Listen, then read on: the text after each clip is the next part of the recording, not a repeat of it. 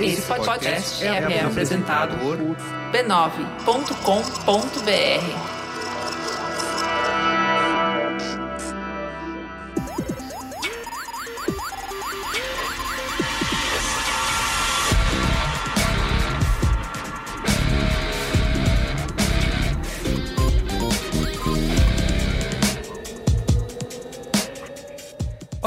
sou Carlos Merigo, esse é o Braincast número 359. Estou aqui hoje com Cristiano Dias. Boa noite, internet. Boa noite, Brasil. Alexandre Maron. Olá, Braincasters! Temos aqui também dois super convidados. Estamos de novo com a Flávia Penido. E aí, Flávia? Oi, tudo bom? Flávia que esteve com a gente aqui em novembro de 2019. Já parece que faz eras, né? Que isso aconteceu quando a gente falou da Lei Geral de Proteção de Dados. Né? Você pode. Ano 1 da pré, pós, não, pré-pandemia, né? 1 da pré-pandemia. Isso, é, exato. Quem quiser reviver esse Braincast pode ouvir lá, onde a gente falou da LGPD. E também temos hoje aqui o Rafael Gouveia. E aí, Rafael, tudo bem? E aí, tudo bom? Você que é da Inloco, é isso? Exatamente. Trabalho na Inloco já faz algum tempo aí. Também tem mu- muita coisa relacionada aí à LGPD. Eu trabalhei muito tempo lá, na, justamente nas áreas de proteção de dados e diretamente na parte de tecnologia. né? Legal. Muito bem, estamos aqui com esse time para a gente poder falar de privacidade em tempos de pandemia, né? O que, que acontece agora que a gente está precisando, ou seria útil usar, por exemplo, os dados das pessoas, né? Para saber se a galera está ficando em casa ou não, para avisar quem está contaminado ou não. Se a gente pode fazer, deve fazer, o que, que outros países estão fazendo, o que, que a gente pode fazer aqui no Brasil. Mas antes, eu quero, como sempre, aqui divulgar, convidar os nossos ouvintes para acessar a Rede B9 de podcasts em podcasts.b9.com.br. A gente sabe que muita gente não está saindo para trabalhar, nem fazendo aquele o trânsito diário, né? Pegando ônibus, metrô, ouvindo podcast no carro. Mas tem muita casa para limpar, não é, Cris? A gente tem falado bastante disso. Tem bastante eu chão. tenho, pra- eu tenho funcionários robóticos aqui. ah, você tem robô na sua casa, entendi, entendi. É, mas depois do robô tem que passar um paninho, né? É, essa passação de pano aí. Exato. Não, louça. Ah, Eu tenho robô, mas não tenho lava-louça. Então a louça é o É caixinha. Bluetooth em cima assim da pia e podcast torando. Lembrando que eh, esse fim de semana teve um tweet meu que viralizou, que eu falei, não sejam maridos Alexa, né? Que vocês precisam, que a gente precisa pedir tudo, né? Já pensem no que vocês precisam fazer. E Muita façam. mulher reclamando. Viralizou, você não tem ideia de qual a quantidade de mulher reclamando. Marido Alexa, aquele limpa o banheiro, faz não sei o quê, faz não sei o que lá. E eu chamei de marido Alexa e fez um super sucesso. Muito bom. Sujou, sujou pra mim. E pode fazer isso fazendo o quê? Ouvindo podcast. Certo, Cris? Correto. Que não falta podcast, Merigo. Quantos, quantos podcasts aí na família B9? Ó, tem quase 20 shows na casa aí. Bom, e a dica de hoje aqui na Rede B9 de podcasts é o História Preta, o nosso podcast de memórias da população negra, criado e apresentado pelo Thiago André e que tá com uma série muito legal sobre o negro no futebol. Vamos ouvir um trechinho aí do episódio Futebol em Preto e Branco. Fim de jogo. O Brasil perdia de 2 a 1 a Copa do Mundo de 1950, em casa. O Maracanã, estádio que foi pensado para consagrar a seleção brasileira como vencedora, agora via o maior rival do Brasil naquele momento levantar a taça diante de 200 mil olhos incrédulos. Consolação natural da torcida aqui no estado do Maracanã. E o pior ainda estava por vir. A imprensa e a torcida seria cruel. Não com todos os jogadores, apenas com três: Bigode, Juvenal e o goleiro Barbosa. Esses três jogadores tinham algo em comum: eram todos negros. A imprensa caiu matando a princípio em cima do Bigode e do Barbosa. Uns diziam ser culpa do Bigode, porque ele era o jogador responsável por marcar Gija e naquele momento ele não fez nada. Outros diziam que o Barbosa engoliu frango e por isso a culpa era toda dele.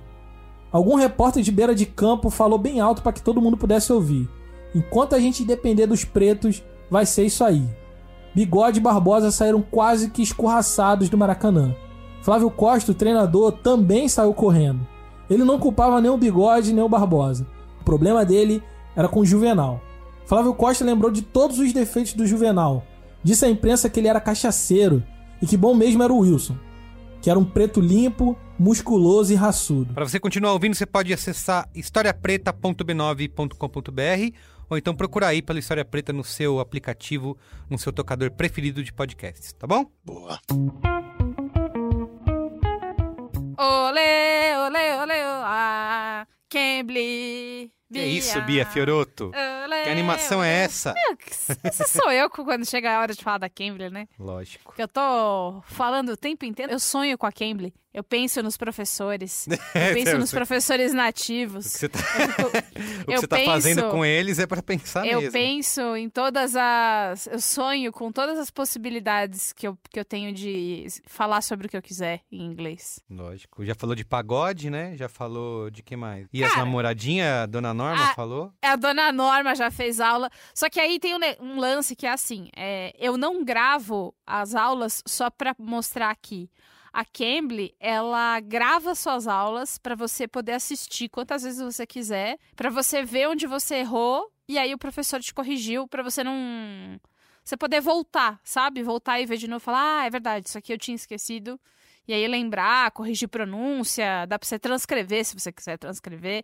E aí é muito importante porque é prático, né? Lógico. Você não precisa ficar enxuriçando o professor o tempo inteiro. Lógico. E você fez aula essa semana também? Eu fiz. Conta aí como foi. Fiz aula com a Coral, Coral. conversei com ela sobre privacidade. E aí a Hum, gente- Tudo a ver com o nosso tema desse Braincast. É, então, eu não dou ponto sem nó, né? Lógico. E aí eu falei assim, cara, vai me jogando umas perguntas, eu vou respondendo, e o que eu errar de pronúncia ou de umas gramáticas assim mais usuais, você vai me corrigindo. E aí ouça agora o que rolou um trechinho.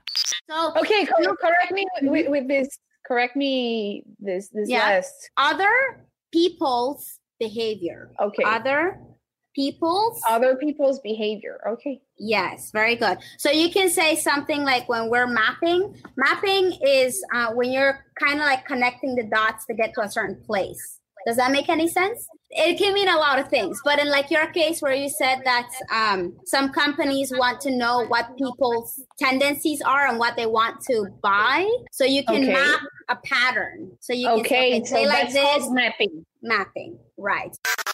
E Bia, lembrando que o código tradicional de uma aula 100% grátis no Cambly está aqui na descrição desse episódio do Braincast.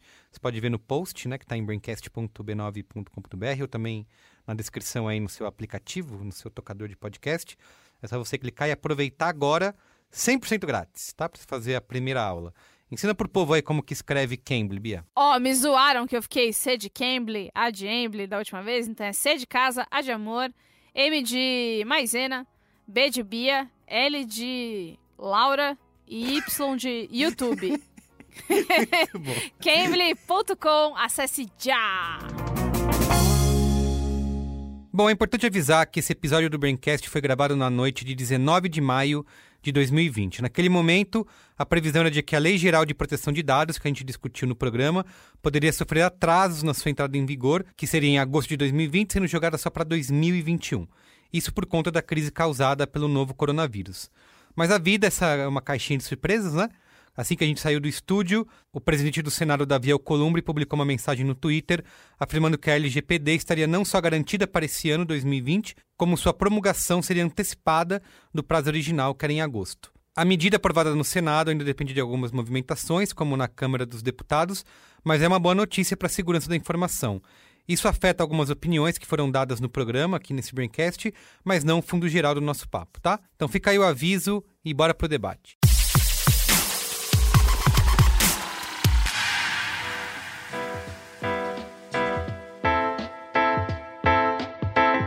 Então vamos lá, ó. Nesse, nessa discussão aí sobre voltar ao normal, né, entre aspas, a gente tem aí os infratores do isolamento social se tornando os grandes vilões, né? Os estudos provam que a quarentena coletiva é a melhor forma para a gente reduzir a curva de contágio desse novo coronavírus. Mas como que a gente pode controlar as pessoas que estão furando o isolamento, né? Não só para ir passear, vai, mas gente que tá precisando realmente sair de casa, né? Para ir no supermercado, ou gente que até que pegou o vírus nem sabe porque não teve os sintomas, é, mas de qualquer maneira pode acabar contagiando outras pessoas, né? Muitos governos aí ao redor do mundo têm utilizado a, a tecnologia como uma resposta, né? Utilizando os milhões de dados que a gente manda todos os dias a partir dos nossos celulares, que podem acabar servindo para controle e planejamento né, governamental para combater a pandemia, desde cruzamento de dados, usando GPS, Bluetooth, enfim, todas as parafernálias para poder desenhar aí um mapa de contágio, de transmissão e encontrar maneiras aí de conseguir combater melhor o coronavírus. A gente sempre cita né, exemplos de países como a Coreia do Sul, né, que usou cruzamento de dados de GPS, é, de celular com câmeras de segurança alertando pessoas que tiveram diagnóstico né, do novo Covid para que também sejam testadas. Na China também aconteceu, na Itália e em Israel, os dados de localização de celular também indicam áreas de risco de contágio. Outras iniciativas de empresas de tecnologia, como o Google e a Apple, por exemplo, também anunciando parceria inédita para desenvolver uma tecnologia de monitoramento efetiva. Como eu citei a China, que foi o primeiro país aí a ser o foco da pandemia, entre aspas, né, porque diz que, até, que na França, né, mesmo antes da China, já tinha caso, mas enfim, foi onde a doença se espalhou né, mais rapidamente. Eles foram mais radicais ainda nesse controle social, né, criando uma tecnologia que classifica as pessoas em três categorias, né, e dá diferentes graus de liberdade de circulação para as pessoas a partir dessa classificação. Aqui no Brasil, o governo chegou até a negociar com empresas telefônicas o envio de dados para geração de mapas de calor para mostrar aglomerações, mas a medida foi considerada invasiva, né? Em estados como São Paulo, por exemplo, e prefeituras como Recife eh, já fizeram seus próprios acordos para adotar a tecnologia. Enfim, várias regiões tentando encontrar formas de fazer esse monitoramento e isso já é um, algo, algo real, né? Algo palpável que já está sendo implementado em diversos lugares. Mas assim, apesar dessas medidas que podem ser consideradas efetivas, elas acendem um grave alerta, né? Que é a nossa privacidade, né? Onde que vai ficar? A gente tem uma pandemia aí que infectou milhões de pessoas, né? Em tão pouco tempo, mas é, acaba gerando outros vários problemas que a gente precisa discutir. Talvez na afobação de resolver né, a questão da pandemia, a gente pode abrindo, vai abrindo caixas perigosas aí que estão relacionadas a controle social, uso de dados de maneira criminosa e até espionagem, né? A gente está falando de uso dos seus dados por governos, né? Que governo que vai utilizar seus, seus dados, né? Então, acho que essas, essas pulgas atrás da orelha vão sendo colocadas aí, né? Qual que é o real interesse, por exemplo, de grandes marcas por trás dessa tecnologia? Aqui no Brasil, a gente chegou a falar da Lei Geral de Proteção de Dados, que nasceu justamente para regular situações como essa, né? Mas aí aparece uma situação extrema que não estava no mapa, né? Não, e tava... ela não tá, ela não tá em, ela não tá. Isso, pra, acabou sendo adiada, né? Vai ser poster... Isso, vai acabar sendo postergada para 2021. Enfim, uma lei que estava sendo pensada para nos proteger nesse aspecto, acaba não estava nem prevendo um cenário como esse, de qualquer forma foi adiada. Então, convenientemente, que... né, para não precisar cumprir, né? É. Eu, eu diria. Teve uma conveniência aí também, né? Na verdade, assim, se você olhar as notícias, o histórico de, de pedidos de, adi, de adiar LGPD, o pessoal já está tentando adiar isso já foi fazer bastante tempo, né? Assim, o pessoal diz que não conseguiu se adequar a tempo, o que, na minha opinião, é mera negligência, porque teve mais de dois anos aí para o pessoal se adequar, foi adiado uma vez, foi adiado de novo. É. Veio a desculpa perfeita para isso, né? É, minha, minha mulher trabalha com isso, minha mulher trabalha com isso e com implementação, né? Para como preparar as empresas e tal. Então ela lidou, ela estava lidando com isso o tempo todo. Boa. Para a gente começar o papo aqui de vez, eu queria pedir primeiro para o Rafael se apresentar e apresentar o trabalho da Enloco, explicar o que vocês têm feito quanto à compilação de dados e divulgação do índice de isolamento no Brasil, né? Como que tem funcionado? Eu vi que vocês estão falando bastante, né? Nesse período, vocês estão sendo chamados bastante para falar exatamente sobre isso. É, eu sou Rafael Gouveia, eu trabalho na Enloco já para fazer alguns uns quatro anos e mais recentemente, assim, nos últimos dois anos, um ano e meio, eu tenho é, sido responsável pela área de privacidade e tecnologia lá. Então, eu tenho sido o engenheiro responsável por liderar os esforços de tanto de adequação LGPD quanto, enfim, é, implementar novos mecanismos de proteção de dados e de pesquisa para anonimização e coisas desse tipo. A gente já, já vem nesse, nessa pegada há bastante tempo de fazer adequação e, e tudo mais. E para a gente também foi uma surpresa a adiação da, da LGPD. A gente é, advogava que a data não fosse alterada. Afinal de contas, a gente também gastou bastante esforço para se adequar nesse período. A gente vê isso como um passo importante de de transparência, principalmente, que é um dos principais pontos, um dos principais pilares da LGPD, a, a transparência, ou seja, as pessoas saberem que o dado está tá sendo tratado, enfim, de que forma está sendo tratado. E para o Covid, isso não é diferente. A Inloco, ela hoje disponibiliza esse índice de, de isolamento social, inclusive está público no site. E um dos pontos importantes que a gente fez na hora da decisão que a gente tomou na hora de fazer esse índice é a gente não vai entregar dado individualizado de ninguém. Então,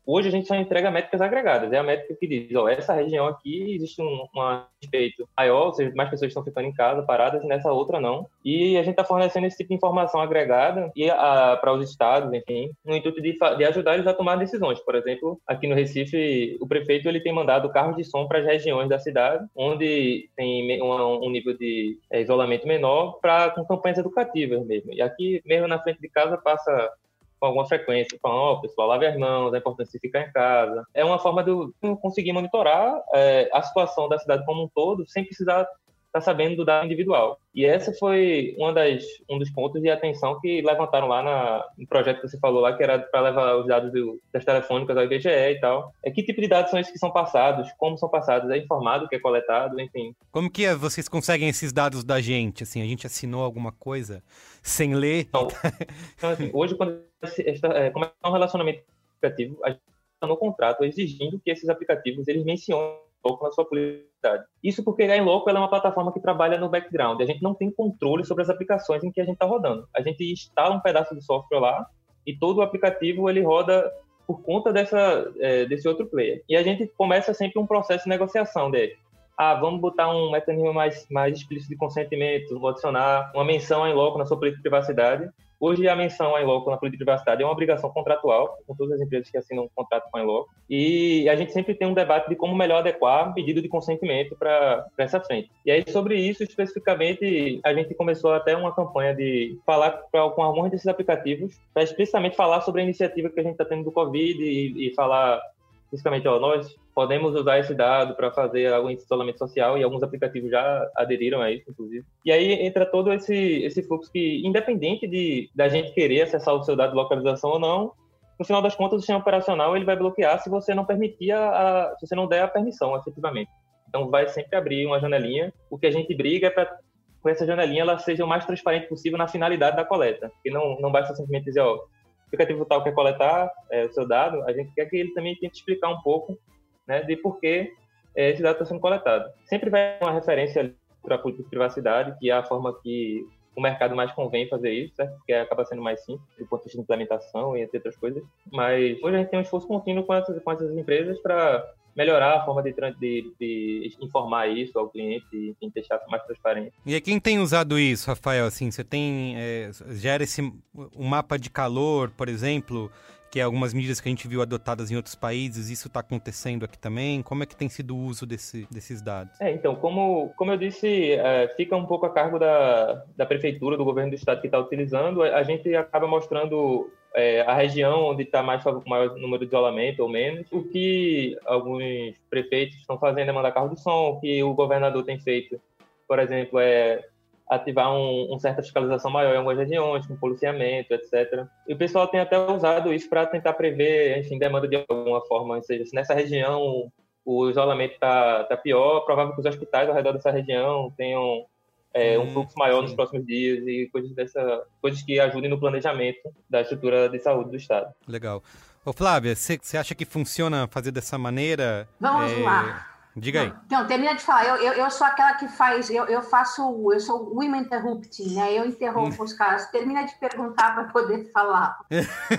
Não, eu quero saber que, assim, o Rafael explicou como que é feita essa coleta de dados e como essa permissão, né, é pedida para os usuários, né? Na sua visão, como que você se, funciona dessa maneira? Então, é, a gente tem um problema aí sério né, o primeiro problema que eu diria é que com esse adiamento da Lei Geral de Proteção de Dados, a gente não tem uma, um órgão que fiscalize como isso vai se dar, quer dizer, a, a né? Autoridade de Proteção de Dados, Nacional de Proteção de Dados, que, de, que deveria estar à frente disso, né? E como tem aquela famosa frase, né, do atribuída ao Pedro Aleixo, né, na, na época do AI-5, o problema é o guarda da esquina, né? E a gente tem, ainda que a gente tenha confiança que a Inloco, por exemplo, vá tomar todas as, as, as, as medidas necessárias para seguir os princípios da Lei Geral de Proteção de Dados, para seguir eh, questões de segurança, criptografia, anonimização e tudo isso, né? Como é que a gente vai confiar nos governos que vão receber esses dados, né? A gente tem uma questão de confiança, não é só uma questão do que é legal, né? Mas é uma questão de confiança, juntando isso a uma falta de fiscalização. Então eu vejo com preocupação a Maria Cecília, esqueci, Maria Cecília Gomes falou uma frase bem interessante outro dia. Não é porque a gente tem uma pandemia na área da saúde que a gente precisa de uma crise uh, na privacidade de dados. Então, não é que não dê para fazer, eu acho que tudo dá para fazer. Eu, eu, eu, sou daquele tipo que detesta aquelas coisas, não pode fazer de jeito nenhum ou faça tranquilo. Eu acho que tudo dá para fazer, desde que a gente consiga estabelecer alguns parâmetros, né? Uh, a questão do consentimento, por exemplo, a gente sabe mais que ninguém. Uh, você acha mesmo que você está consentindo quando você coloca lá, faz um checkbox que você não. Eu aceito, não quero nem saber, eu aceito. Você aceito. Aceito, exatamente. Né? eu ainda reclamo, tem site, tem aplicativo ah, que me obriga a rolar a tela até o fim para. Ah, não, meu amigo, deixa eu apertar o aceito aqui sem ler. Ah, sabe por que, que é isso, né? É a advogada chata que fala isso. Lembra a FIFA quando você comprava o ingresso, você tinha que ticar cada um dos checkbox. Eu recomendo isso, todos os meus clientes me xingam quando eu falo isso, mas é verdade. Então, assim, até que ponto, o, o que, é consentimento? A gente tem que começar a pensar nisso. É só escrever lá o checkbox, está lá escrito: eu vou vender meu filho no estádio do Pacaembu frito lá, vai fazer churrasquinho de gato do meu filho. Né? É, é, é... Então, assim, parece aquela coisa do Silvio Santos, né? Você aceita, não sei Aceita. Você ia falar aí, Rafael, fala aí. É, sobre isso que ela falou, é que é um ponto que é interessante. Eu tive um debate muito grande até lá dentro do interno da Inloco mesmo, com o pessoal de o, o quão transparente a gente precisa ser, né? Porque a questão é, a aplicação de dados, elas são diversas, certo? Então, à medida que você vai se tornando extenso, você vai tornar um negócio que, que era para ser simples e claro, não simples e claro, porque se você está explicando cada detalhe, você não está sendo, é, enfim, resumido ao ponto de que qualquer pessoa vai conseguir entender. Se você é sucinto demais, as pessoas também vão reclamar porque também dá, tá, tá vai dizer que está faltando coisa. Então depende muito da, da audiência que você está falando, né? Então assim, a conclusão que a gente tem é que a gente precisa de trechos que são mais sintéticos e trechos que não são. E aí você vai conversar isso com, com o dono de um aplicativo, enfim, para fazer uma implementação desse tipo e já começa a ter muito mais trabalho para ele começar a desenvolver isso. É uma fricção que às vezes ele enfim, tem algum problema porque ele acha que ele vai perder a adesão de usuário ou coisas desse tipo. Então, é um problema reclamam, relativamente né? complexo, né? Porque tem é. custo, é. né? Por exemplo, eu outro dia estava dando uma aula e eu, eu, mostrei, eu não sei se vocês já viram, claro que vocês não viram, isso é coisa que só advogado faz. A política de privacidade, a política de privacidade do Guardian, por exemplo. Não vi mesmo. Tem um videozinho, além, além da, da, da parte legal, com todos os termos, etc, etc, eles têm um videozinho que explica, que ajuda, inclusive, as pessoas que não têm tanta familiaridade com a língua, né? É, então, a coisa visual fica muito mais fácil. Agora, imagina você propor isso para um cliente seu, né? Eles acham que aquela, eles já acham que política de privacidade é um treco que você copia do Google e coloca lá de qualquer Serve jeito. Serve para todo mundo. Né? O que eu fiz no meu site. No imagina meu site, você falar que você vai contratar editor gráfico para fazer um videozinho para da política de privacidade, né? Então, ainda tem, ainda tem problemas aí. Como, como tu falou, aqui no Brasil não tem nem a NPD ainda, né? Que é a Agência Nacional. E aí muito que o pessoal faz é se basear lá fora, enfim, e ver como é que enfim, as agências internacionais e da União Europeia estão se posicionando e tal. Uma coisa que aconteceu, inclusive sobre isso que está falando de ter um vídeo, ter um texto e tal, é que a Google ela foi multada, se não me engano, na França e aí ainda está recorrendo e coisa desse tipo, porque eu não sei quanto tempo isso vai demorar, justamente porque ela tinha um vídeo e um texto e eles diziam coisas é, que estavam ligeiramente diferentes, assim, o que estava um, tava um pouco mais impreciso do que o outro, ou coisa desse tipo. É aí provavelmente é, eles devem ter começa... feito em épocas diferentes e não atualizou, né? É, enfim, aí você tem, tem diversos problemas que você acaba gerando. É, como você gera isso, isso é um processo, né? É, mas não, mas não, isso que o Rafael o, falou o de de simplicidade e tal, eu já tive uma conversa com uma empresa. Ah, a gente quer fazer. Para quem não sabe, eu trabalho no BuzzFeed, então assim, a gente quer fazer um teste do BuzzFeed, usar isso para é, é, separar as pessoas em grupos de perfis, de gostos e socioeconômicos e tal. E aí eu perguntei alguma coisa do tipo: ah, tá, mas você vai coletar esses dados, vai estar. Tá eles vão estar tá respeitando a Lei Geral de Proteção de Dados. Falei, não, tá tudo certo, eu já faço isso hoje e eu boto lá. E aí eu vou provavelmente estar sendo leviano aqui falando errado o que o cara falou, mas ele falou tipo assim: não, a gente tem uma linha lá na política de privacidade que a gente fala, nós vamos usar os dados para personalização de conteúdo, isso é suficiente. Então, assim, ele não, ele não entrou em detalhe, ele só falou assim: eu vou usar os seus dados. E as pessoas aceitam sem apertar, e beleza, ele tranquilaço, assim, eu assim, caraca, bicho, eu vou me meter nessa confusão aí. E ele e acha que é consentimento. não foi adiante, até por causa de corona e tal, mas as pessoas se valendo dessa, assim, ah, eu não entro em detalhe do que, que eu vou fazer com seus dados, então beleza, e, e nem sei se vocês acham que isso é, é, é legalmente suficiente, mas enfim, foi a história que eu vivenciei. É, assim, só um, outro, um último detalhe sobre isso aí, justamente que tu falou, de botar uma frase que é genérica, é que até que ponto a precisão pode lhe atrapalhar também, né? Que você meio que se favorece, perde na transparência, porque você está se protegendo de dizer, ó, se encaixa em qualquer coisa aí. Se você detalha demais, você perde um espaço de exploração do próprio uso do dado, enfim, de... se eu só trocar essa palavra ia fazer sentido, mas que agora, por causa disso, enfim, acaba se atrapalhando. É, é o quão é estrito você deixa por exemplo, a nossa política de privacidade, a gente atualizou ela com, os termos do Covid, etc. Mas lá a gente não falava de uma análise de caso de pandemia, por exemplo, certo? A gente falava é. de análise de dados, coisas desse tipo. Eu acho que esse é o grande diferencial desse momento, né? Porque, é, inclusive, é uma pergunta que eu queria deixar para vocês, né? De, de novo, trazendo o caso da China, né? Onde a gente tem lá esses graus de liberdade, né? Que o verde significa que a pessoa pode circular, o amarelo significa que ela tem que ficar em casa sete dias e o vermelho ela tem que ficar 14 dias isoladas, né? O aplicativo lá que eles usam, inclusive, gera um QR Code que pode ser checado pela polícia nas ruas. E aí é isso, né? Vale tudo nesse combate à pandemia, porque você tinha um cenário diante de discussão de dados onde que a gente coloca todos esses cenários possíveis de uso e vai, vai lidando com como a gente pode apresentar esse, essa política para o usuário. Isso que a Flávia falou é uma coisa que eu já vi também, que assim, às vezes, acho que o próprio Facebook chegou a adotar isso, né? Vamos, em vez de colocar aquele calhamaço de texto, vai dividindo isso em várias telas com textão grande, fonte 30, né? E aí a pessoa vai dando ok, no, no, no, no, geral ela tem uma visão do que, de como aquilo pode ser usado. Mas agora a gente está falando de um caso de saúde pública, né? Uma crise global que é para salvar vidas. Então, como que fica, né? Enfim, a gente pode abrir mão mais da privacidade em nome da saúde pública? Então, posso falar aqui, para começo deve. de conversa, a gente precisa ver, eh, antes da gente falar se a gente deve abrir mão dessa privacidade, a gente tem que ver se abrir mão dessa privacidade vai ser eficaz. Sim. Por quê? Porque a gente está falando de sistemas totalmente diferentes. A China tinha testou barbaramente é um país mais autoritário, as pessoas praticamente têm o celular grudado nelas, porque elas pagam tudo com o celular, Sim. aquele é o WeChat, né? Eu não, eu não lembrei.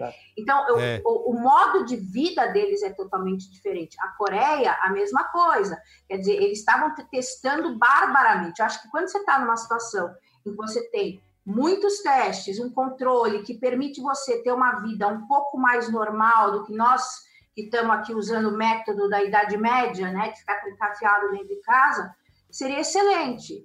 Acontece o seguinte: por que é que a gente aqui no Brasil vai abrir mão da privacidade se ela não vai ser, ela não vai servir para nada? Entendeu? Uma coisa é dado anonimizado para você ver uh, isolamento social, se tem mais gente na rua ou não, que aí a gente está falando de dado anonimizado. E mesmo assim a gente tem essa questão de saber quem vai controlar isso e como isso vai ser utilizado. Eu realmente não, não, não, não fico muito tranquila em, em, ter o governo federal uh, uh, com, com dados, ainda que sejam dados anonimizados meus, entendeu?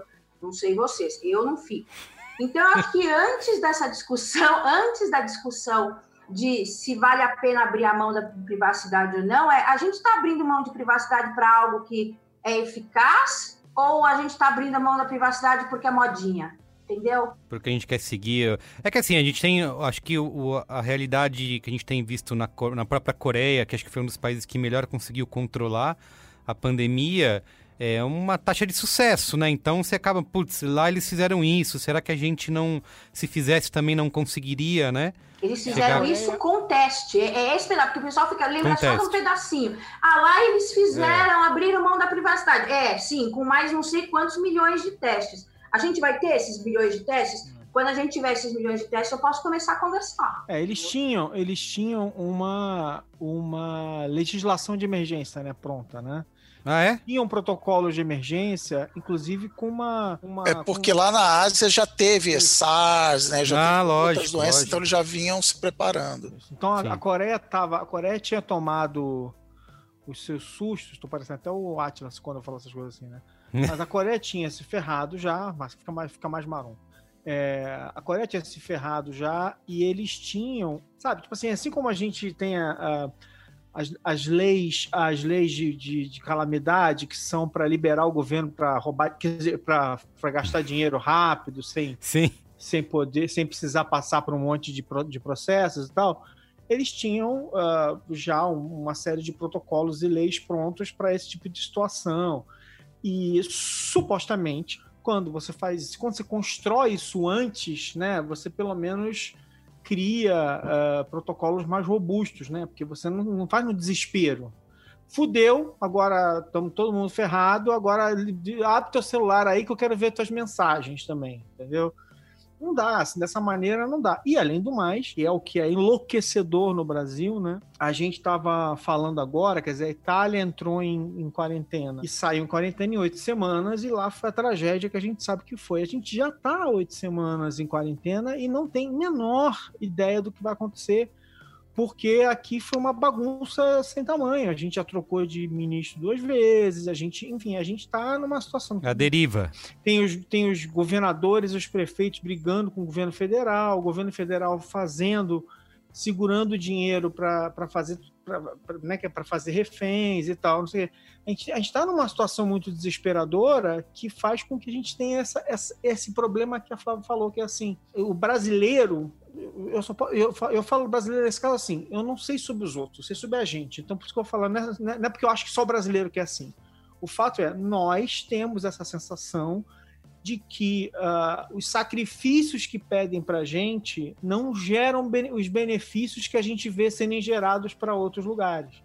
E isso é um ponto desesperador extra de tudo, né? Quer dizer, você está me pedindo um monte de coisa, e aí quando eu vou ver, vocês estão fazendo tudo errado, não, tem nada pronto, não tem teste até hoje, não tem. assim, a, gente só ouve falar, falar, falar, falar, e as ações não, não são, não se transformam em algo palpável. Uhum. Acho que esse é o sentimento ah, ah, da gente aqui, é muito desesperador, gente. Sim. Ô, Flávia, teve o STF tinha, derrubou uma MP, né, que exigia que as companhias telefônicas compartilhassem os dados das pessoas com o IBGE, por, alegando que a lei era vaga demais, né? É, mas qual é a diferença? Eu sei, eu até imagino sua resposta, mas qual a diferença entre a gente compartilhar os dados com governos do estado, por exemplo, como nesses casos que o Rafael citou, ou mandar os dados para o governo federal? Não É, tem uma. E eu, eu queria pegar a carona e perguntar assim: o quanto de, de granularidade tem, tipo, do, do- na- quando a gente está falando de isolamento, os governadores falam: não, vou- o governo federal fala uma coisa, mas eu, eu mando mais, né, segundo a lei e tal, eu posso mandar ficar em casa, aí o prefeito declara feriado.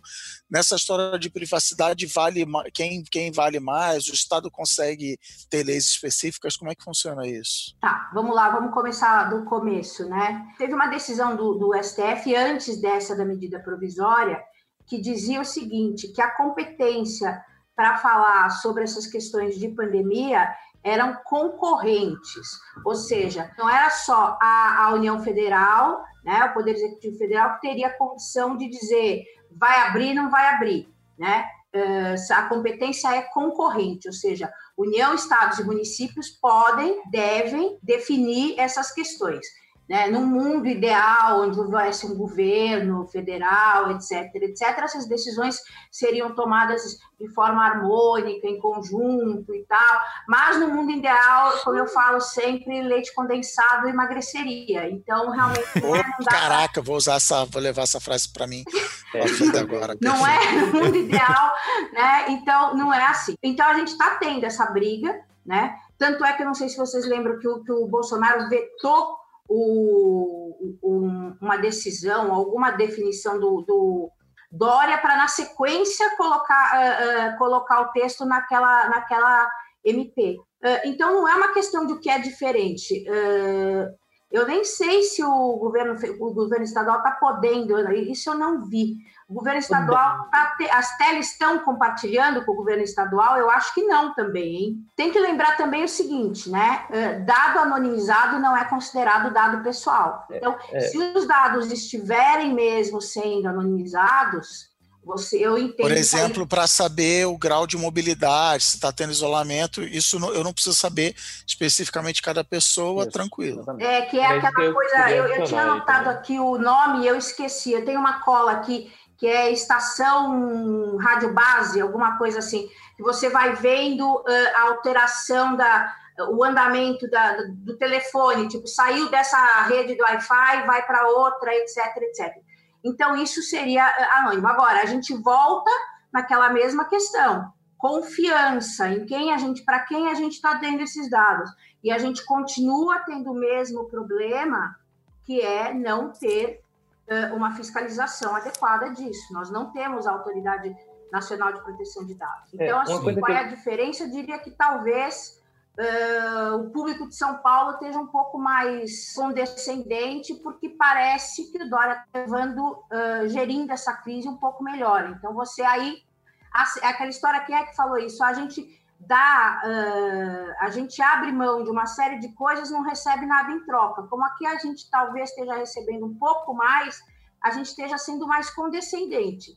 Não sei, não sei se deveríamos, mas estamos sendo. É, uma coisa que é do meu background aí mais técnico aí de, de engenharia, eu, eu gosto de ressaltar é, é que é para é ter cuidado com a precisão de, de dizer ah, está compartilhando dados, mas é, é importante a gente entender o, o que é que está sendo compartilhado. Porque quando você fala dados genericamente, parece que eu estou pegando essa pessoa, de novo, essa pessoa de nome tal estava aqui tal hora do dia, agora estava ali. Isso dificilmente será a realidade, certo? Assim, é, com certeza no, no contexto da Enloco nunca será, até porque a gente nem tem dados de CPF nem nada desse gênero. Mas isso é importante para a discussão, porque senão a discussão vai ficar vaga, né? Então, quando a gente está falando de dados, é que tipo de dados são esses? É um dado que é meramente um dado de estatístico de mobilidade, dizendo, ó, tantos por cento das pessoas que moram nesse bairro estão saindo desse bairro, ou coisa desse tipo, é um dado, é, a pessoa X estava aqui tal hora do dia, tal local, enfim, e é sucessivamente. Isso faz uma diferença enorme na, no, quando você, até quando a gente está tratando do tema privacidade, porque como existe uma diferença aí do que é um dado pessoal ou não, porque quando você diz sei lá, X% das pessoas do bairro Itaim de São Paulo não estão respeitando a privacidade. Você não tem como saber quem é essa pessoa, a não ser que você esteja lá no bairro de Itaim olhando para sempre para cá. E aí, talvez usando recursos até como a própria Coreia do Sul, que estava de é, pegar câmeras, enfim, ou seja, seja lá o que, que, outro, que outro tipo de mecanismo esteja sendo usado para rastrear a população. Mas... É, você tem uma combinação de tecnologias, né, para conseguir é, fazer esse. Mas aí, é por isso que eu digo assim, é importante você entender qual é o dado. Se, se, se o dado de localização, ele é, uma, é esse termo é muito genérico, né? Então, assim, a gente está falando de uma população, de um dado agregado, de um dado anonimizado, ou a gente está falando de um dado individual? Porque isso, isso, faz muita diferença até em como esse dado pode ser usado para o bem ou para o mal também. Isso, isso é, eu, eu assim, eu, eu, acho muito relevante de, de, destacar essa diferença. Eu quero saber quem é o cara que toca ópera alto no, da janela dele todo dia agora. Pô, eu quero saber o Instagram do cara que tocou aqui na festa de 36 anos de casamento do meu vizinho aqui. Ele falou o Instagram dele, eu não consegui ouvir. Por favor, alguém aí. Me passa esses dados, né? Passa esses dados aí. Eu acho que uma coisa que eu fico imaginando, até nesse caso da China e da Coreia, é que é, é, ah, vamos então, como estamos numa crise de saúde global, então vamos abrir um pouco mais, né? É, é, as nossas nossos limites aqui, deixar com que o governo realmente tenha dados que eu não daria em outro momento, enfim. É porque é... até então, pessoas pensavam assim, eu, o governo não tem nem que, não tem nada que saber onde eu tô, o que, que o governo tem Isso. que saber onde eu tô, deixando de ir, ninguém tem que saber, nem Google, nem governo, nem ninguém. E me dando notinhas, né? Me é, dando... o que que você tá... Agora, teve um monte de gente que até ativista de privacidade falou, opa, peraí, deixa eu repensar isso aí, porque agora é importante o governo não só saber onde eu tô, como outras onde outras pessoas estão, se a gente está se cruzando, quem viajou, quem deixou de viajar, quanto tempo ficou. Então, é, a gente foi jogado numa situação limite onde tem um monte de gente repensando é, esses limites da, da privacidade. É, aí. e assim, você inclusive pensa assim, ah, eu vou deixar, vou, vou fazer com que meus dados estejam disponíveis porque eu estou ajudando, né? É, não devo nada a ninguém, né? Não, quem não deve não teme. Mas então... é engraçado, gente, porque, porque assim, é, é tem um monte de, de, de de protocolos para isso também, né? Então, assim, é, os dados, eles podem até ser precisos, mas eles podem ser precisos e, ser apaga e, e, e você tem um protocolo de apagamento dos dados depois de alguns minutos. É, é, eventualmente, eu preciso saber que fulano contaminado estava em tal lugar, mas eu não preciso saber disso amanhã, preciso saber disso agora, preciso saber disso porque eu tenho algum tipo de de rotina específica de avisar as pessoas e tal. Só, nossa, é legal, né? Parece que tá o leproso passando de antigamente né, na rua e todo mundo se escondendo. É, então. Que é uma medida que é, essa cena dá para ver acontecendo, né? Num caso em que você tá monitorando e todo mundo tem. Ah, vem o cara com, not, com notinha vermelha lá, foge. Né? Mas tem esse tipo de, de, de situação. De novo, a gente está no país cheio de improviso, né? Tipo. Exato. E eu acho que é importante falar, eh, ressaltar o que o Rafael falou, né? Uma coisa é você falar em dados anonimizados por conta uh, de medir grau de isolamento. A outra coisa é você medir se você está doente ou não. Então, por conta de você estar doente ou você ter estado doente, você tem que ficar em casa. E você está aí, são dados muito mais sensíveis né, do que não dados, que dado anonimizado não é dado pessoal. Então, aí volta aquela pergunta, né? É, por que é que eu vou fazer isso se não tem o resto da, da estratégia, do teste, né? Tem que fazer que nem criança. Sabe a criança quando fala, mamãe, posso ver desenho? Você fala, filho, você já tomou banho? Não, então, se você não tomou banho, então você não vai ver desenho, é isso. Você tem teste, governo federal? Não, não tenho. Então, por que, que eu vou ter que dar meus dados para você? Entendeu? Eu acho que é, que é isso que a gente tem que se bater. Pera um pouquinho, mas por que, que eu vou dar esses dados? Ah, você vai estar tá ajudando. Vou estar tá ajudando por quê? Qual é a estratégia? Qual é o plano, exatamente? Né? Ele não existe. Estão tá? é, fazendo coisa para o inglês ver, tem dó. Privacidade tem muito a ver com liberdade, né? Que o fato de você ter no seu espaço privado, seu, assim, que outras pessoas não possam invadir ou sair do seu controle, né, de certa forma. E como, minha opinião, tem, tem essa relação muito forte, né, de privacidade com liberdade, é, tanto que nos regimes autoritários é o que falta mais, é, é justamente privacidade, né? O que entra em conflito agora nesse momento de pandemia é justamente é que a sua liberdade ela está acabando onde a do outro começa. Então a, a, outra pessoa ela tem, tem que ter a liberdade de ir e vir, sem estar se preocupando e etc. E se você, enfim, está doente ou não. E é por isso que muitos, é, muitas pessoas aí de, área de privacidade começaram a repensar, e até várias autoridades é, nacionais europeias se pronunciaram a favor de, enfim, do uso de dados de localização para tratamento de, de Covid, que é justamente isso, assim. Isso é, um, isso é um ponto importante, assim, tudo que a gente fez na, na Inloco é possível fazer de acordo com a LGPD, de acordo com o GDPR, então não, não, uma coisa não atrapalhou a outra, entendeu? É, só que a gente tem que fazer de uma forma que. E essas coisas são necessárias justamente porque interferem na liberdade de outras pessoas de se locomover, enfim, de estar num ambiente saudável, coisas desse tipo. É evidente. Sim. Aí a gente entra de novo nessa questão da, da confiança né, uh, uh, que a gente vai ter no poder público e na fiscalização.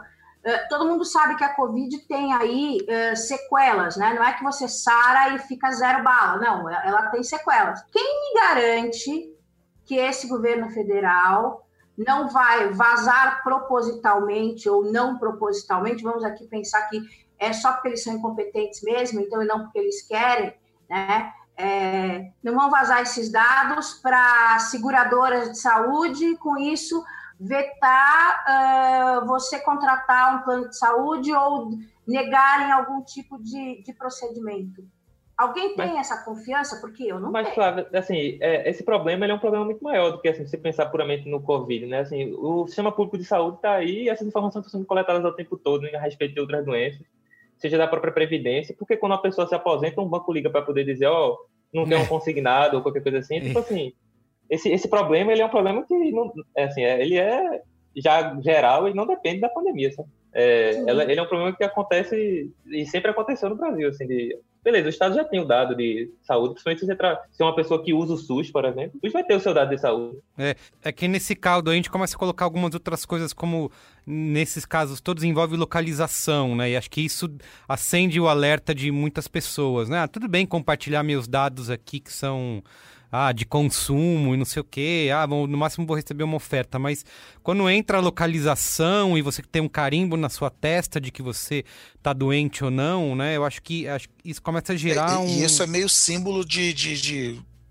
ficções distópicas de 1974, é. assim, vou saber aonde eu estou fisicamente. Isso. É, é, tem um e, símbolo. E, o, e, uma coisa que eu acho que acontece nesse caso, né? A gente vai relativizando as questões de privacidade, é que é verdade que isso apresenta benefícios, né, para controle de pandemia, né? Você, putz, cara, vou, vou deixar que isso aconteça porque a gente vai resolver um problema de saúde, logo e vai ajudar com que isso acabe, né?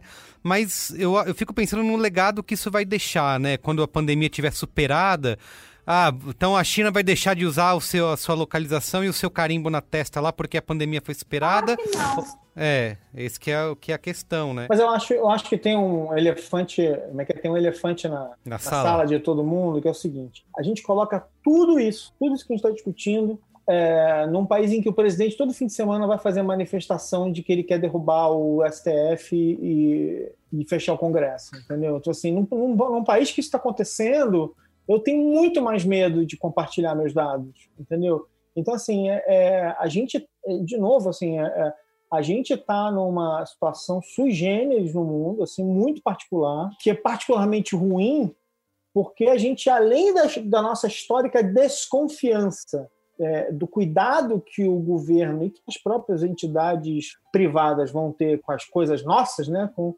a gente, ainda por cima, vive esse cenário de incerteza, né? A gente vive esse cenário de que de que as coisas estão muito tensas, de que as coisas estão muito, estão muito incertas. Eu acho uma coisa bem extra. Assim, não, não tenta, não é complementando simplesmente o, que está dizendo assim sobre um governo, se ele é confiável, se ele não é, e independente do critério que for usado para avaliar isso, a própria GDPR, né, que é a legislação europeia, ela estabelece que os países com quais elas têm relações comerciais, de, enfim, do, do mercado de dados, por assim dizer, da indústria de dados, eles precisam ter uma legislação de dados apropriada e compatível com a GDPR, né?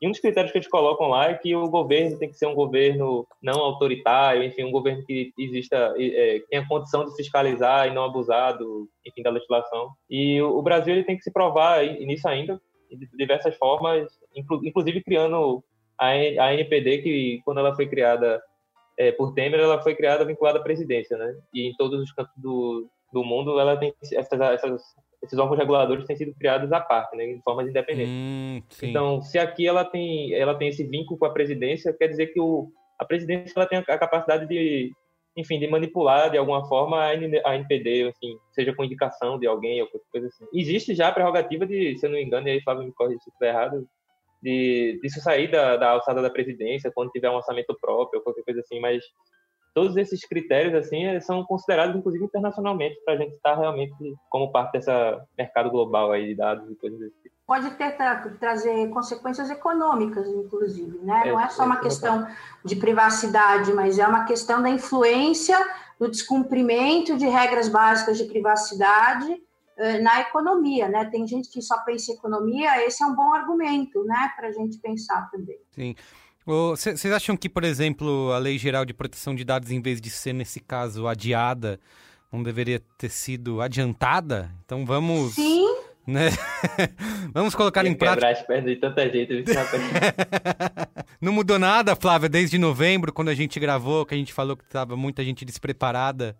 Não mudou nada desde então? Uh, mudou muito pouco, eu diria. Mudou muito pouco.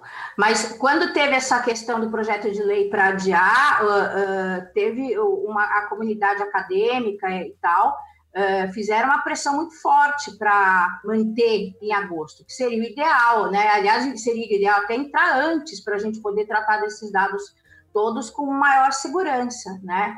Inclusive abrir mão de certa privacidade, sabendo que a gente ia ter órgãos reguladores, que a gente ia ter formas de fiscalização, etc, etc. Mas, de novo, foi-se pelo jeito mais fácil, né? O de qualquer jeito, né? Uhum. É isso. É, eu acho que tem um papel também importante da mídia, do jornalismo como um todo, de mostrar para as pessoas, não sei se vocês têm essa mesma percepção, de que é, o fato da gente estar tá dentro de uma pandemia não é carta branca para fazer o que quiser, né? Assim, ah, gente, precisamos realmente combater isso, é um momento de crise, mas as pessoas têm que ter essa educação né, digital, digamos assim, para poder é, entender onde que isso vai ser usado, quando ela vai dar essas permissões né, para uso dos dados. Né? Eu diria que... que... não é nem uma educação digital, é uma educação em direito civil mesmo.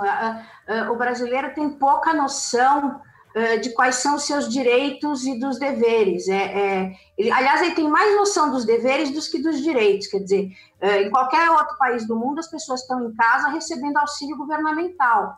Aqui tem gente que acha isso um absurdo, sabe? É, é assim, as premissas básicas de um marco civilizatório não existem aqui, né? É, as pessoas, não, você vai conversar com o pessoal mais simples e fala, mas por que eu vou receber para ficar em casa? Minha faxineira mesmo.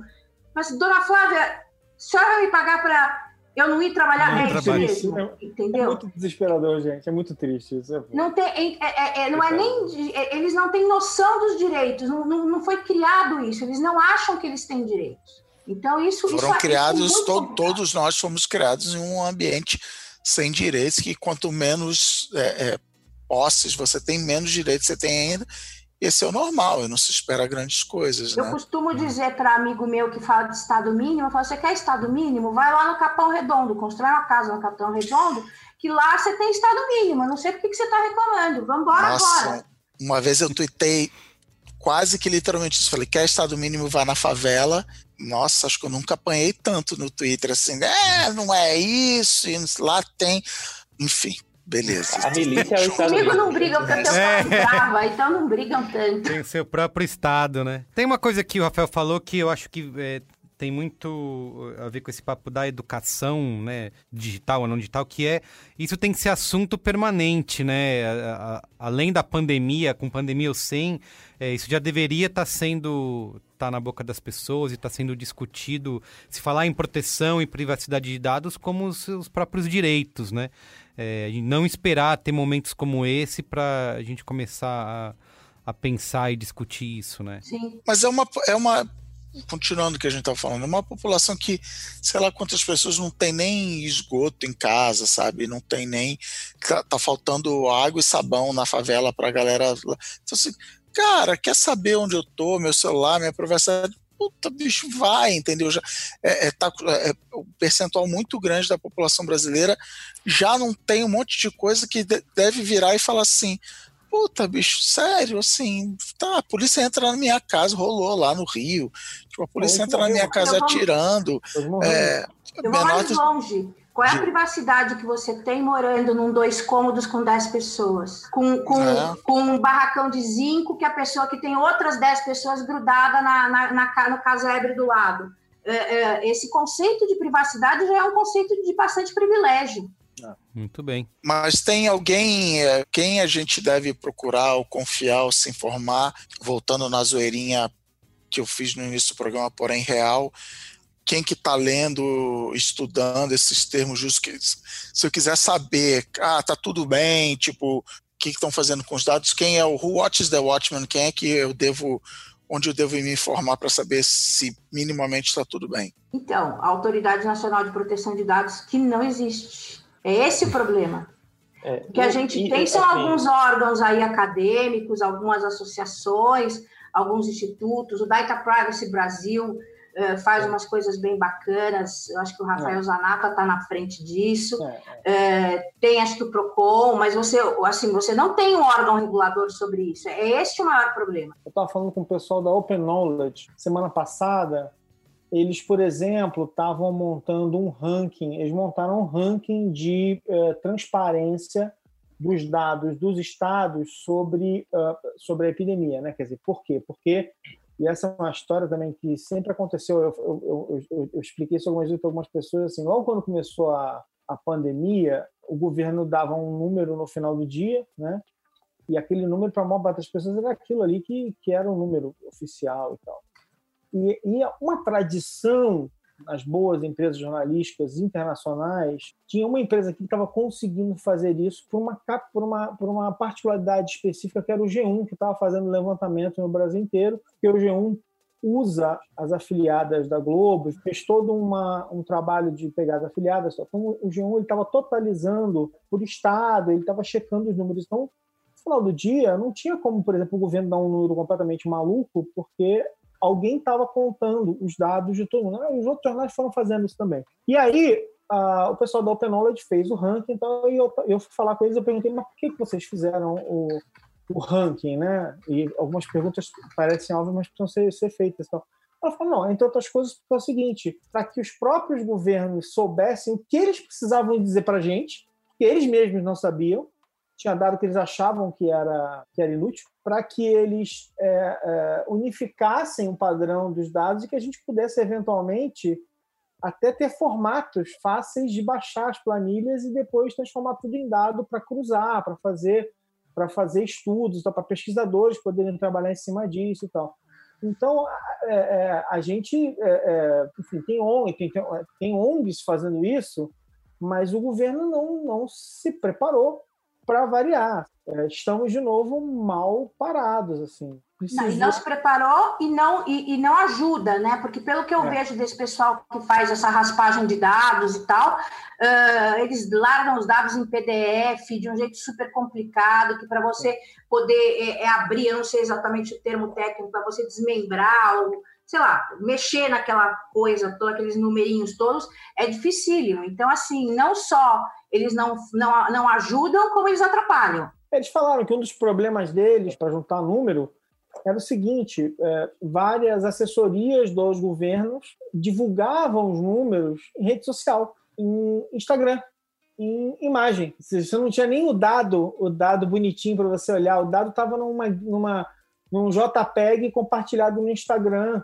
E assim, eles não faziam de, de, de sacanagem, tava lá o dado. É, não é má fé, assim, eu preciso, tinham, eu preciso é. usar o Instagram, qual é a rede que as pessoas usam? Instagram, Instagram é imagem, vou fazer uma imagem, abrir e aí, e aí a montagem do ranking ajudou, ajudou a, a, a, esses vários setores a se adaptarem melhor a isso e a, e a divulgarem dados que são mais fáceis de se de se usar, mas é, é, essa é a situação que a gente está vivendo, sabe? Tipo. Sim, só adicionando algumas coisas assim, sobre, primeiro pela pergunta dele assim, inicial de quem procurar, hoje a gente tem que procurar gente da sociedade civil, enfim. E de, até entidades internacionais podem ajudar a saber, dependendo de se você está é. procurando saber de um Google, de um Facebook, o que é que está certo, o que é que está errado, tratamento de dados, né? Mas sobre os dados expostos pelos governos, estados, enfim, e municípios, é até complicado de julgar às vezes, porque você não sabe o nível de de capacidade técnica de engenharia ou de estatística, de qualquer coisa que essas, esses municípios vão ter para poder dizer, ó, o, formato mínimo adequado para um cientista ou para qualquer pessoa que quer trabalhar com isso é esse. Isso tem que vir de cima, na minha, na minha opinião. Então, é, era para ter um padrão do Ministério da Saúde, por exemplo, do, enfim, dos próprios governadores dos estados, dizendo, ó, a gente precisa metrificar desse jeito, porque aí, por exemplo, a Universidade Federal daqui pode trabalhar em cima da cidade, tentar fazer alguma pesquisa em cima. As universidades federais do país inteiro estão trabalhando em cima de coisa do Covid, entendeu? Uhum. Tanto nas áreas de economia, saúde, computação, epidemiologia, enfim, tudo que você possa imaginar, tem gente entrando em contato com a Eloc, tentando pedir ajuda por causa dos dados que a gente já expôs, enfim, e acesso. É, é, todo tipo de gente, entendeu? Então é, é uma questão de, para essas pessoas poderem trabalhar, os dados precisam estar acessíveis e que formato é esse que vai tornar o dado acessível? Né?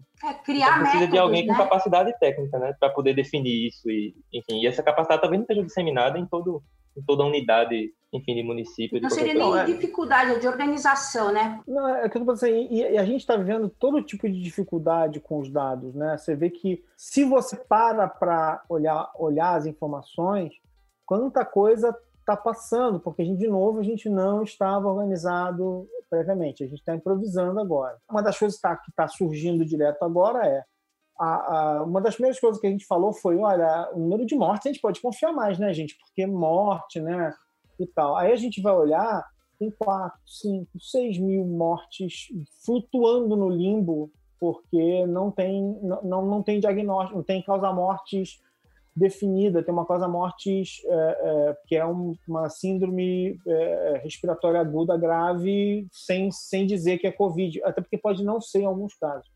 Mas é que é assim, né? Você, aí você tem que olhar o histórico. Ah, peraí, deixa eu ver. E ano passado? Ano passado teve 30, esse ano teve 1.650. Hum, tem alguma coisa errada nesses números, né? Então, assim, até isso a gente não está preparado nem para esse tipo de cruzamento. Então a gente não consegue ter precisão nas mortes, a gente não consegue ter precisão nos casos, que é mais compreensível por uma série de outros motivos, além da testagem, né, que a gente só consegue tomar, né? Num, num, num cenário sem testagem, a gente só consegue contar quem chega no sistema de saúde, né? Então a gente tem esses problemas todos assim, cara. É... Enfim, eu não quero. Ouvinte, eu não quero deixar você desesperado, não, ouvinte. Vamos Mas já deixando.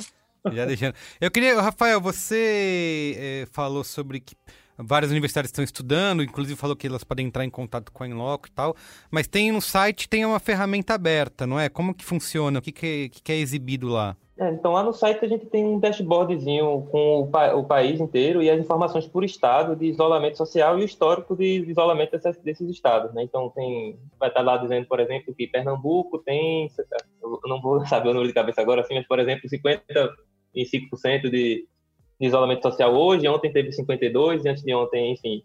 E aí tem todo o histórico e é possível ver claramente lá, por exemplo, que na maioria dos estados, em intensidades diferentes, assim que começa a quarentena no Brasil, o, o isolamento sobe bastante, né? E aí chega em alguns pontos a 60%, 70%, e ele vem caindo, vem caindo, vem caindo, vem caindo.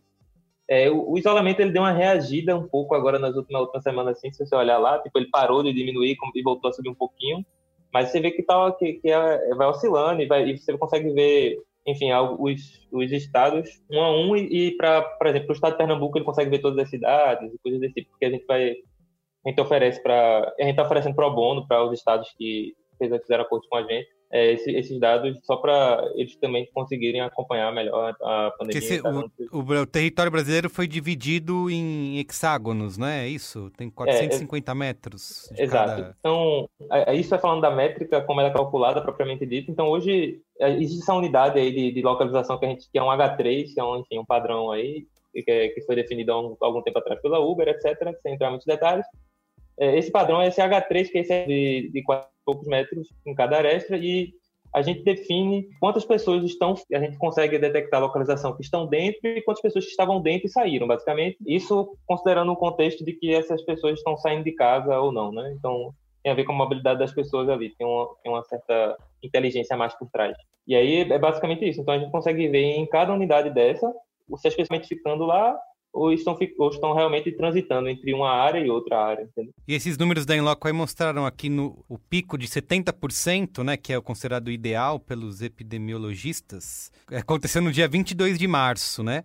Mas aí ele foi recuando e está ficando agora na, é, em abril... 70% aí, 40... de isolamento, é isso? Isso, é. Foi o melhor, essa média no Brasil todo foi no dia 22 de março. Aí, como o Rafael falou, foi caindo desde então e aí tem ficado, na metade de abril era 46% a 50%, né? Sendo que num dia útil normal, né, sem pandemia, a taxa de pessoas que ficam em casa de isolamento, isoladas, né, em casa, é de 16 a 21%, assim. Então, ainda assim é uma é o dobro, né, é mais que o dobro do que um dia normal, mas ainda insuficiente, né? Exato. Assim, cada um que faça a sua própria análise porque os dados, enfim, porque o isolamento subiu e desceu, e enfim, talvez existam razões diferentes para estados diferentes. Você pode ver que tem alguns estados onde ou cidades, enfim, que tiveram comportamentos diferentes do resto da população. E aí provavelmente deve ter relacionado com alguma peculiaridade de cada de cada região, né? Mas será que, por exemplo, o isolamento diminuiu porque as pessoas cansaram de ficar em casa ou porque as pessoas simplesmente não tinham recursos para isso, acabou enfim, o dinheiro, manter, acabou o dinheiro, enfim, qual é qual é o qual é a explicação? Assim, não, não cabe a mim definitivamente dizer, afinal de contas eu só estou é, responsável por calcular e, enfim, mostrar os fatos, né? Que não mate o mensageiro. Essa é a frase. É. Não mate o mensageiro. É, enfim, eu não, não sou, não estou aqui, enfim, fazendo julgamento sobre o porquê, assim, mas é, são coisas que talvez é, façam sentido ser analisadas e, e a gente entender para um, sei lá, é, Deus, Deus queira que não, mas um, um próximo cenário de, de crise sanitária aí ou qualquer coisa. Nem assim, brinca. Mas... no próximo cenário. Espero não estar tá mais aqui para ver esse próximo cenário. Segundo o essa não é nem a pior, né? É, então... exato, é. Essa não é nem pior. Eu queria, antes, para a gente encerrar, fazer uma última pergunta que é... A gente meio que já respondeu isso ao longo do programa, mas queria resumir aqui para o nosso amigo, amigo ouvinte.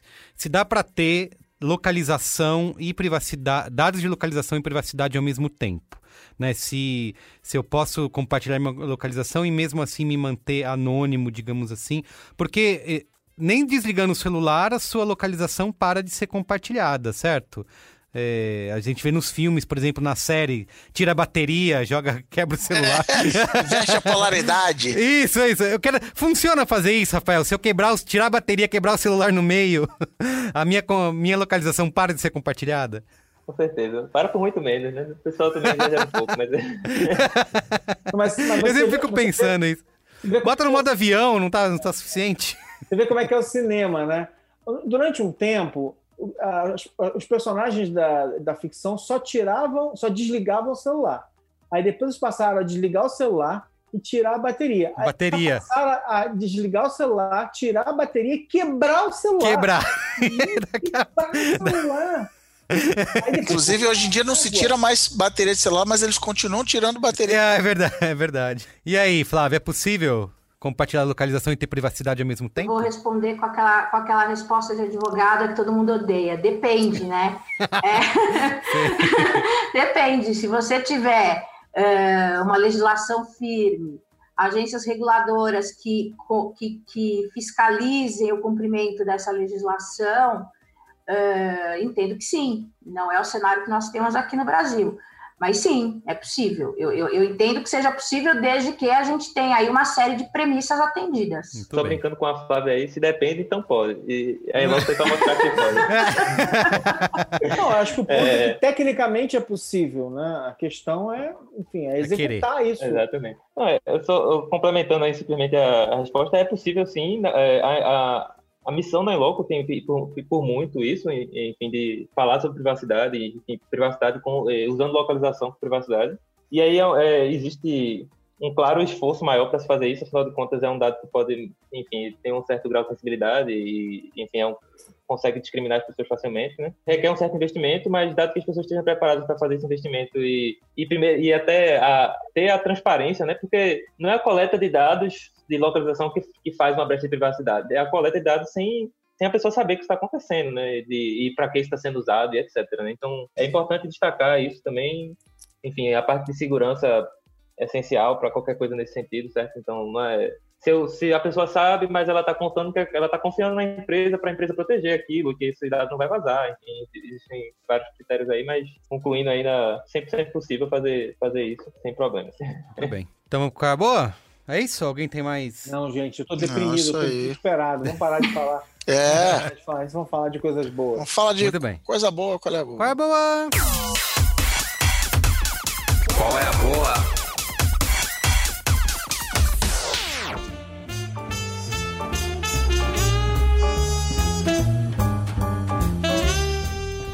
Lá. Quem quer começar aí? Começa aí, Alexandre. Tá, eu vou falar hoje, vou falar de uma série. Upload. Ah, Vocês Já Upload. viram Upload, amigos? Não vi ainda. Ninguém viu Upload, só o Alexandre viu Upload. O Alexandre viu É do mano do The Office lá, não é? O, como que é o nome dele? Ah, é? Daniels? É. É, é. Doideira. série é realmente legal. É que ele, esse mês ele tá lançando logo, tipo, duas séries, né? Essa série, Upload, na Amazon, e, e o, o- como é que é? Space o, Force. Space Force no Netflix. É, mas assim, Upload essencialmente né, é uma série que fala de um futuro bem próximo, super Black Mirror, meu, de um futuro próximo. Lembra quando a gente fazia essa piada 20 anos É. atrás? de um É, futuro faz tempo. próximo em que a- as pessoas, quando elas elas estão muito doentes, ou elas estão arrasadas lá, elas têm a opção de fazer o upload da, da consciência delas e passar a viver uma vida virtual. San Junipero, é isso, né? Mas isso depende de grana, né? Esse que é o problema. O problema é que tem que ter grana. E aí, de, de- de acordo com a tua grana, você tem dinheiro para ter uma banda melhor, aí você consegue. Aí você. E assim, aí tem pessoas, por exemplo, que não têm dinheiro para ter uma banda mais, mais bacana, então elas fazem tipo um movimento por mês. Para ela, vai demorar 10 anos para elas terem, tipo, lá, 20 segundos de vida. Gente, Nossa. que louco, aonde tá passando isso?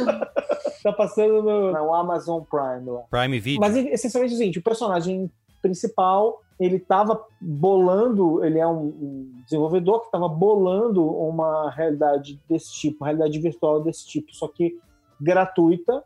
E aí ele sofre um acidente, a namorada dele é mega bilionária e tal, e aí ela paga a conta da ida dele. Eu tô falando só a premissa básica, tá? Do primeiro episódio. Ela, ela paga a conta da ida dele para esse lugar mega luxuoso, que é, o, que é esse, esse resort virtual para onde ele vai.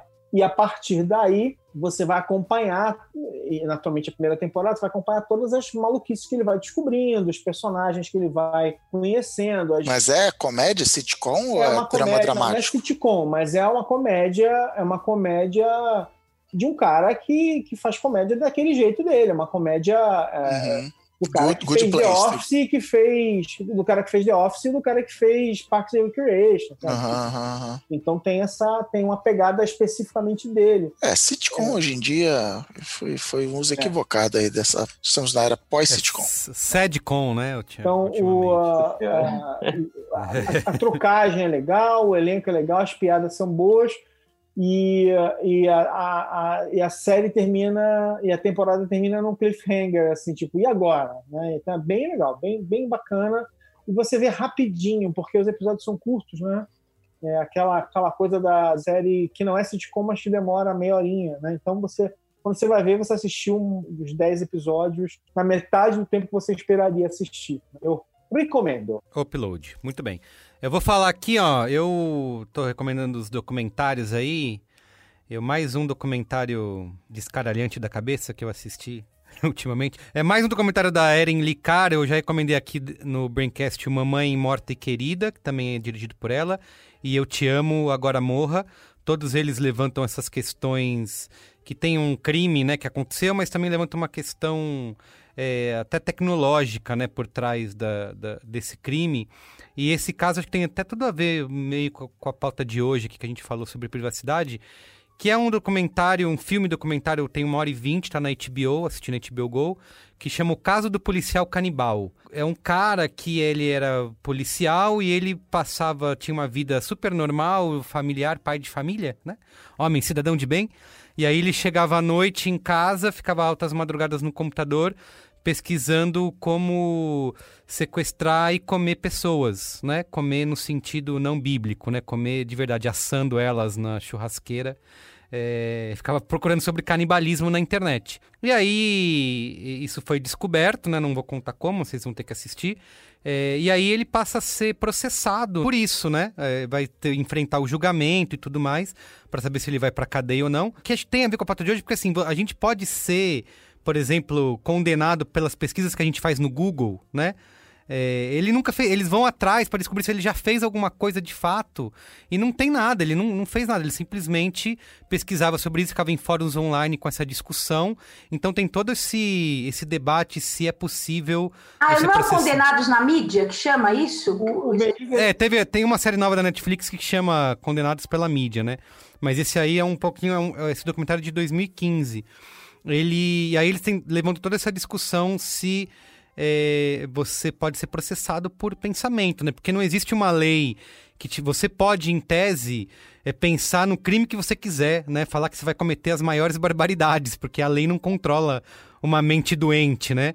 É, então, de expressão. É isso, exato. Então tem todo. Ele, o cara pensa coisas horríveis, né? Mas ao mesmo tempo você não pode fazer nada, porque ele só estava lá no fórum online dizendo que ia fazer essas coisas horríveis, mas ele nunca de fato fez, mas ele é levado a julgamento, enfim. Ter todo esse debate que é super legal. vegetariano que fica assistindo o filme de canibal, mas sério. Isso. É. então, ó, tá na HBO Go, tá o caso do policial canibal. Vale ver e, sim, e principalmente para ficar nesse, nessa discussão aí de que se, vão, se forem procurar lá o seu histórico de pesquisas no Google, o que aconteceria? Será que você ia ser? Vão encontrar. Eu não sou canibal, então eu tô muito não. tranquilo, Continuo não querendo que veja meu histórico, porque ninguém tem nada que ver meu histórico. Tá mas... bom. Flávia ou Rafael, alguém quer falar aí? Seguindo o tema aí de, de privacidade, tem um documentário na Netflix. Ufa, achei que era de né? canibalismo. É, seguindo o tema não, aí de canibalismo. Aí, aí de complicado, né? Mas seguindo o tema de, que a gente discutiu por bastante tempo aí, que é a privacidade, The Great Hack, né, que fala sobre justamente a, o caso do Cambridge Analytica, ele se aprofunda é, de ponta a ponta de tudo que aconteceu no caso do Cambridge Analytica, em todos os cenários onde ele atuou e teve alguma coisa esquisita por trás, nas eleições americanas, do Brexit, enfim, em outros, em outros países. Tá na Netflix, né? Tá na Netflix, é, é, bem, é bem interessante. E, e, uma coisa, e uma outra indicação aí um pouco mais é, para animar o dia das pessoas aí, uma, uma comédia do Netflix também, Gracie Frank, que para a história de dois casais, né, de senhores já idosos, que eles se separam porque os dois, os dois homens, eles se descobrem gays e começam a namorar entre si. eles eram amigos, sócios de muito tempo. A história é como isso, qual o desenrolar desse, desses dois senhores que ficam, que se descobriram homossexuais aí, estão abandonando as esposas já depois de, de se, eh, na época quase de se aposentar, assim, lá por 60 anos. E como as, as mulheres vão lidar com essa, com essa situação também. Que Era a, Jane Fonda e Lily Tomlin, né? É. Grace eu and casado, Frank, Eu sou né? casado com uma mulher que basicamente ela, ela é como se ela tivesse 70 anos. Ela adora essa série. Também tá na Netflix, né? Grace and Frank. Exato. Muito bem. E você, Flávio? Bom, vamos lá. Eu ando fuçando muito essa questão de como é que vai ficar no novo mundo, uma questão muito séria para mim, que é maquiagem. E como nós, como Com máscara, né? eu tô falando de coisa, sabe? A gente tem que ter o pé no chão e tal. Lógico. E eu tô fuçando bastante esses, esses aplicativos que o pessoal já tem de você com a sua roupa, você tira uma selfie, aí a privacidade aí entrando, né? E aí você consegue experimentar, tipo, a maquiagem no seu rosto. É muito legal, porque vai ser uma forma, né? Daqui para vai demorar muito tempo até você ter as lojas abertas e tal. E hoje eu entrei num site da, da Vichy, que ela faz uma consulta da sua pele, ó, que doido, é, com a sua selfie. E, e o que eu achei interessante foi que eu falei, ah, eu vou fazer isso e vai vir 300 produtos para eu comprar, né? Não, tirei foto da selfie, ele falou, não, tua pele tá, inclusive me elogiaram muito, gostei muito, tua pele tá ótima aqui, aqui você precisa melhorar isso e isso, indicamos o, o indicamos este e esse produto, e, sabe, mais nada, eu achei muito... Que site que é esse, É o Flávio? da Vichy, é Skin Consult, Vichy. da Vichy. Ah, tá. Eu achei Que é muito legal, mas né? tem muitos, já tem, já tem, eu acho que a Natura já está tentando fazer isso, mas esse foi o que me chamou mais atenção, sabe? E tem a política de privacidade toda certinha, bonitinha, Você leu, né? Você leu antes de. divulgado, né? Mas é, é muito legal, você tira a foto e ele fala, ó, tua, tua pele em relação a uma mulher de 40 anos está assim, com relação a uma mulher de 50 anos está desse jeito. A gente precisa melhorar isso e aquilo. O que está ótimo em você? Eu achei sensacional, assim, achei bem bacana. Essa é a dica. E a outra, ah, eu vi aquela série Unorthodox e fui atrás do livro. O Uhum. livro é muito mais interessante que o filme, ah, que a série. Na verdade, a primeira metade. É o mesmo título? É, é, é o mesmo título, é o mesmo título. O começo é igual, mas aquela parte que a moça vai para Berlim, por exemplo, é totalmente diferente, a transição que ela faz. E a transição é mais legal, é muito mais, bom, real, tanto é que é o que aconteceu mesmo, né? Eu adorei ter lido, adorei ter lido. Que é o. ah, teve a série da Netflix, né? Isso, Não ortodoxa.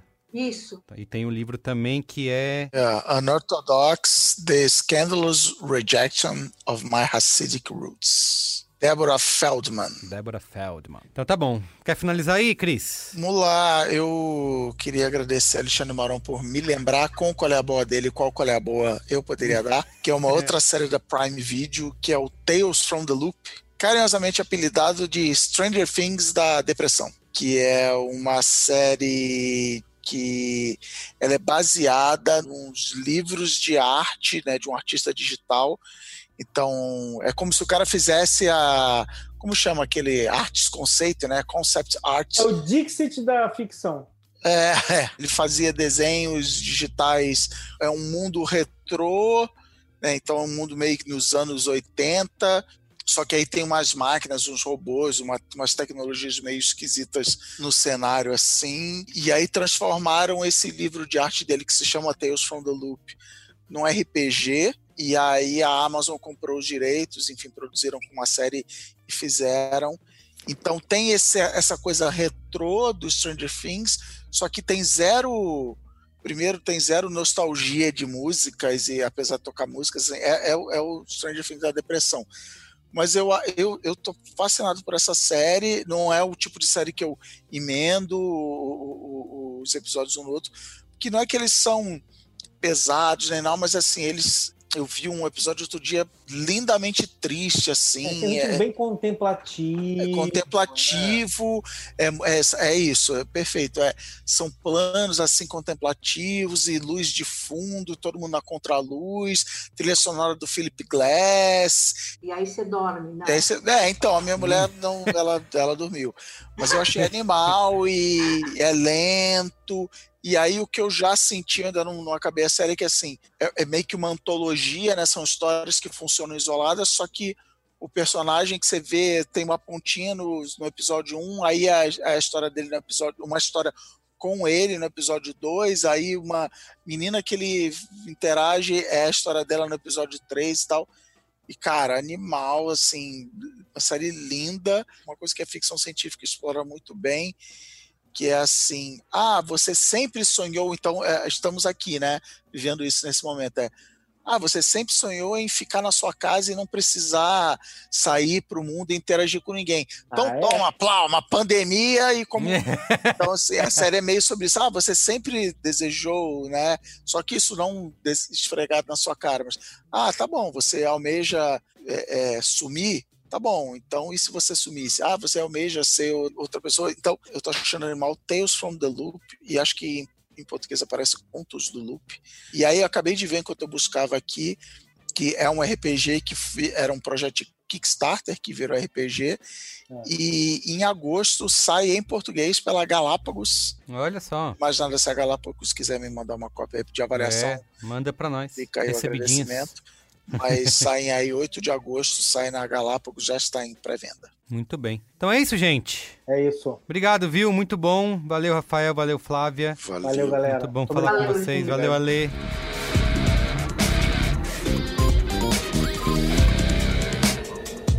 Bom, é isso, gente. O Braincast é uma produção B9, apresentado por mim, Carlos Merigo, hoje aqui na companhia de Cristiano Dias, Alexandre Maron, Flávia Penido e Rafael Gouveia. Eu faço a coordenação geral junto da Juva Lauer e da Cris Bartz. A produção é da Beatriz Fioroto, apoio à pauta e pesquisa do Iago Vinícius, a edição é de Mariana Leão, com supervisão de Alexandre Potashev e apoio de Angie Lopes, a identidade visual do Johnny Brito, coordenação digital AG Barros, Pedro Estraza, Iago Vinícius e Lucas De Brito, e o atendimento e comercialização da Raquel Casmala, Camila Maza e Thelma Zenaro.